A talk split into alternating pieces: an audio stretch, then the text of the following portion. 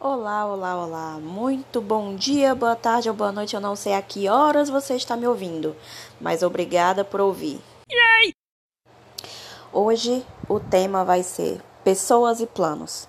Comentei sobre isso há pouco no, nos meus stories e achei pertinente trazer para cá. Ou seja, sabe aquele momento em que você está pensando em fazer alguma coisa, que você se coloca numa situação, de repente montar um novo negócio, de repente mudar de carreira, de repente é, trocar a faculdade, se for o caso, fazer uma dieta, aquelas coisinhas simples do dia a dia. Quando você se propõe a fazer isso e você comenta com aquele seu amiguinho que chega com: É, eu acho que não vai dar certo acho que não é bem assim. Sabe quando você murcha por dentro? Hoje eu vim te trazer essa palavra de alento. Não leve isso em consideração, meu amigo.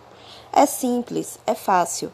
As pessoas elas têm a tendência a querer te trazer para a média, para onde é conveniente. E se você quer fazer além da média, isso incomoda. Isso não quer dizer que a pessoa que está ao seu lado, que a pessoa que que te falou isso, ela é uma canalha ou algo do gênero. Não, não é isso, tá? Ela apenas é uma pessoa normal dentro da sua mediocridade, dentro da sua.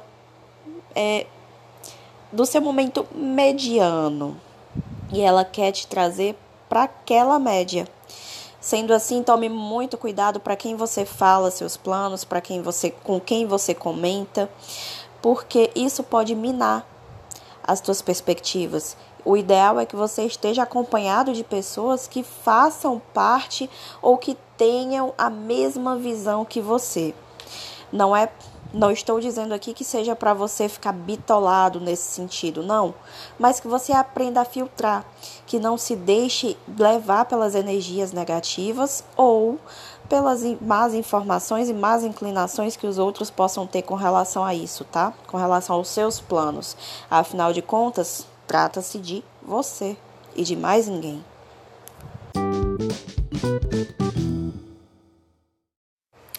Perceba, quando alguém fala a respeito de determinada situação, ela está falando para você de acordo com a perspectiva dela, de acordo com a vivência que ela teve.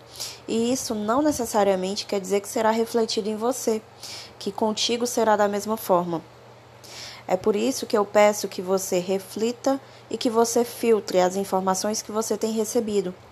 Que senão não se deixe abater e que se coloque numa posição em que, ok, eu estou ciente do risco que tem, mas eu mesmo assim irei até lá, farei e testarei o meu valor.